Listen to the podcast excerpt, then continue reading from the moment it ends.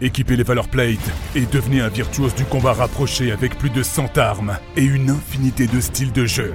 Explorez les forêts pourpres, contemplez l'océan céleste et décimez vos adversaires dans l'univers éblouissant d'Aperion pour accéder à la gloire dans Godfall.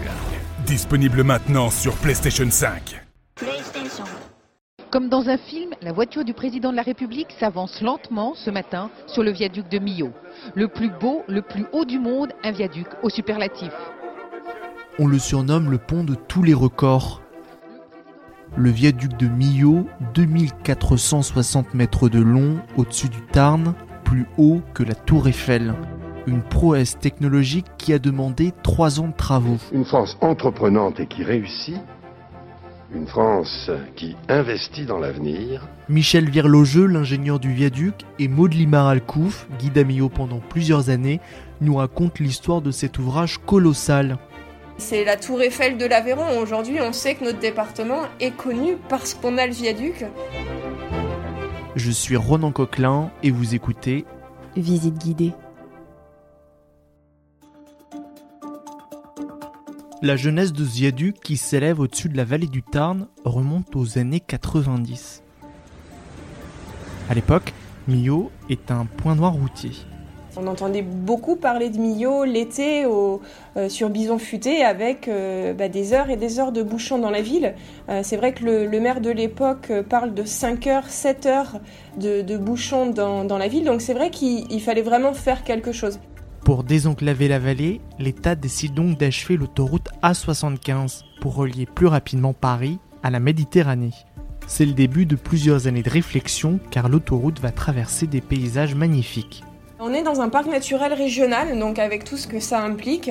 Il y avait quatre tracés d'envisager. Un tracé complètement en fait à, l'est de Millau, où en effet on passe à proximité notamment de, Montpellier-le-Vieux, qui est un chaos euh, naturel. Il y avait un tracé aussi, alors plutôt à l'ouest, où on passe près du village de Peyre, qui est un village classé parmi les plus beaux villages de France. Une solution directement dans la ville. Et puis il y a une solution médiane qui, passe justement entre le tracé est et ouest, euh, pas très loin de Millau, qui permet d'avoir quand même une, bonne desserte de la ville, parce que c'était ça aussi l'objectif. On a ces bouchons à Millau, mais on veut pas Millau de la carte, on veut que les gens passe par là, on veut qu'ils aient la possibilité assez facilement de s'arrêter aussi et de descendre dans la ville. Donc c'est vrai que cette solution médiane, au final, bah, elle, reçoit euh, bah, la vie générale euh, enfin, positive. Quoi. Le tracé choisi prévoit donc d'enjamber le Tarn pour relier le Cos Rouge au plateau du Larzac. On est quand même sur une brèche qui fait 2 km 5. ça paraît pas la solution la plus facile au début. Donc on se dit, euh, enfin l'État se dit, ok, euh, ça va être ici, mais est-ce que c'est une solution haute? Comme on l'imagine, ou est-ce que c'est une solution basse, où là on va venir se, poser sur le paysage existant et venir euh, bah, finalement descendre progressivement dans la vallée avec une succession d'ouvrages, des ponts, des tunnels. Et après quelques années d'études, on se dit bah la solution la plus réalisable, on va dire, c'est cette solution haute qui va relier le Causse Rouge au Causse du Larzac par un seul ouvrage avec un pont à travers la vallée. Pour relever ce défi technique, un concours est lancé. L'ingénieur Michel Virlogeux, connu pour avoir construit le pont Normandie, y participe. Le directeur des routes, il a décidé de faire établir cinq projets par cinq équipes différentes. Il ne voulait pas créer un véritable concours de conception parce qu'il estimait que ça serait un concours d'ego il voulait être certain de choisir la meilleure solution pour le site. Et à ce moment-là, j'ai quitté l'administration pour aller rejoindre l'équipe chargée du projet auquel je croyais. L'architecte de cette équipe, c'était Lord Foster. Et c'est donc là que j'ai euh, commencé à travailler euh, avec Lord Foster dans des conditions absolument passionnantes et, très enrichissantes. On retrouve dans les dessins de Norman Foster euh, euh, finalement les, premiers coups de crayon de, de, Michel Virlogeux quand il commence à faire ses premiers calculs. Donc euh, on voit qu'ils étaient enfin vraiment sur la, sur la même longueur d'onde, alliés la, la technique à l'esthétisme. Parmi les cinq projets proposés, le binôme franco-britannique fait l'unanimité avec son idée de pont multi-aubané. On a un ouvrage qui est composé de sept piles en béton sur lequel en fait euh, vient euh, reposer le, tablier. Donc le tablier c'est la partie horizontale sur laquelle circulent aujourd'hui les, véhicules. Et en fait ce tablier certes il est posé sur les piles, mais il est surtout maintenu à l'horizontale, soutenu on va dire par les haubans. Les haubans euh, bah, ce sont ces câbles blancs qui viennent tirer le tablier vers le haut pour le maintenir à l'horizontale. 14 décembre 2001, la construction commence. Elle est confiée au groupe Eiffage sans aucune subvention publique. C'est le début d'une course contre la montre. Le patron d'Eiffage s'est engagé à ne pas dépasser les trois ans de travaux. Il y a un bruit qui courait que euh, des concurrents voulaient le construire en 40 mois. Et donc il a dit, je, dois me débrouiller, il faut que je le construise en 39 mois. Et puis finalement, il a été construit en 38 mois. Pour alléger l'ouvrage et tenir les délais, on fait le choix de l'acier plutôt que du béton. Ça permet, comme je vous disais, de, diviser par deux le nombre de haubans, donc d'avoir un ouvrage un peu plus léger.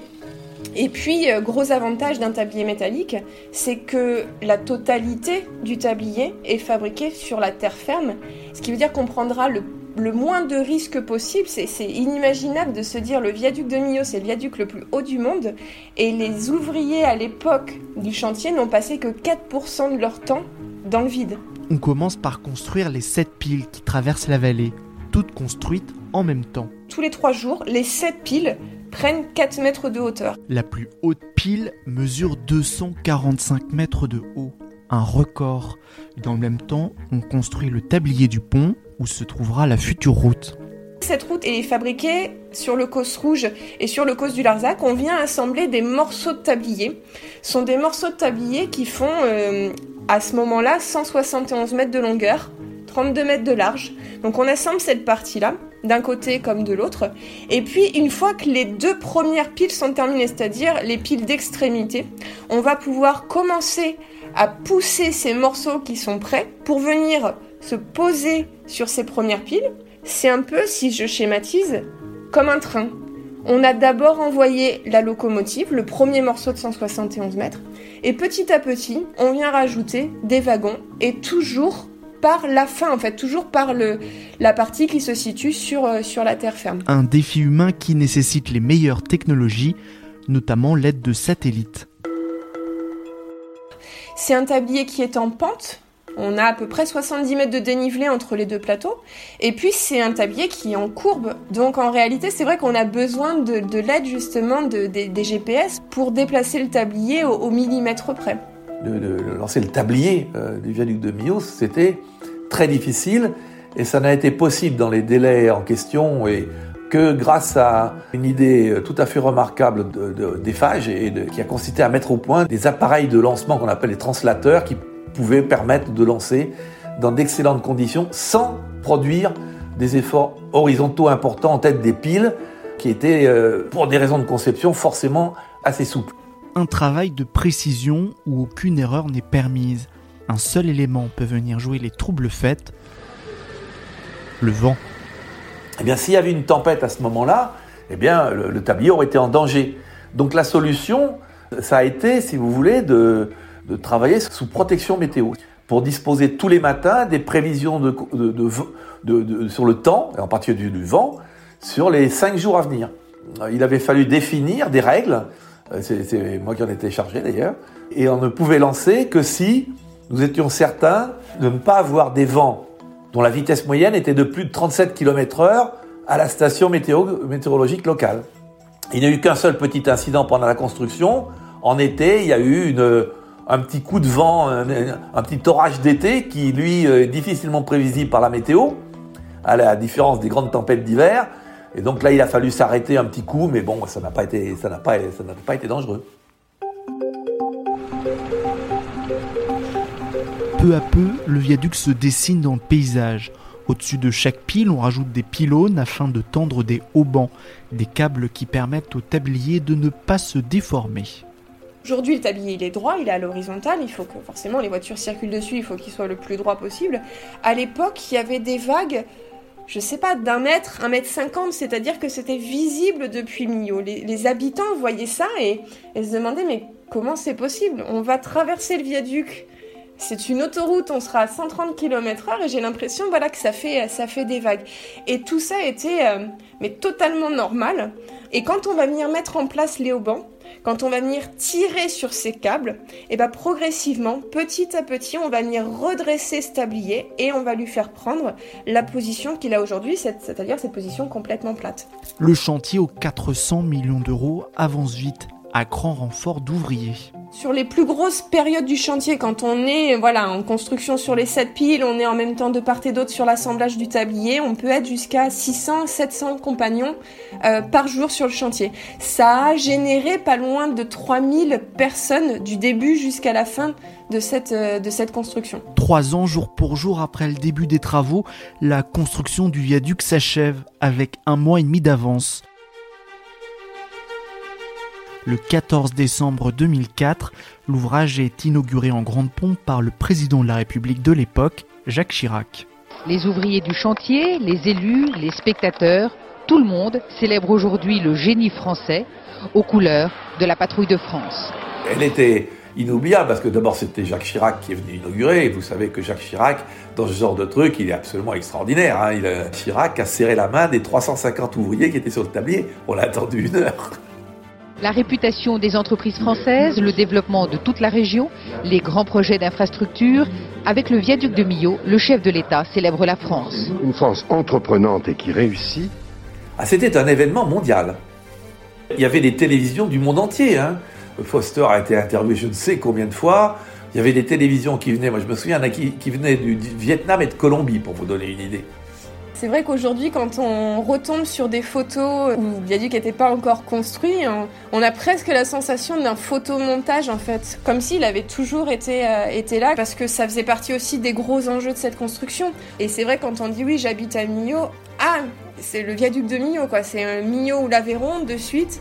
Euh, ce qui ressort, c'est le viaduc, tous les très grands projets sont des défis humains, mais là, c'est un projet qui a extrêmement bien marché. Je veux dire que un, soutien, je dirais, de, tous bords. Hein. Les, gens du Massif central étaient parfaitement conscients de, l'intérêt de l'autoroute A75 pour le développement économique de la région. C'était quelque chose de vital. Le viaduc de Millau sera mis en service deux jours plus tard. 16 ans après son lancement, cet ouvrage colossal fait partie intégrante du paysage. Chaque année, ils sont près de 5 millions d'automobilistes à l'emprunter.